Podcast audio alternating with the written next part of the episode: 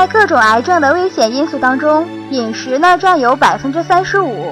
可见啊，饮食对于健康是有多么的重要。食物呢，是我们直接接触最复杂的化学合成物，既存在很多保护机体的营养素和抗癌成分，也可能呢存在一些致癌物。我们为了维持正常的生理功能，必须每天从外界环境当中摄入各种各样的食物，来获得我们所需要的营养素。可是，一些不合理的饮食结构和食品加工方式是引发癌症发生的重要因素。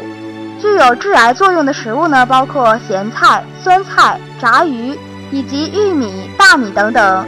尤其是腌制的食品会含有很多致癌物质，经常饮食会增加患癌症的风险。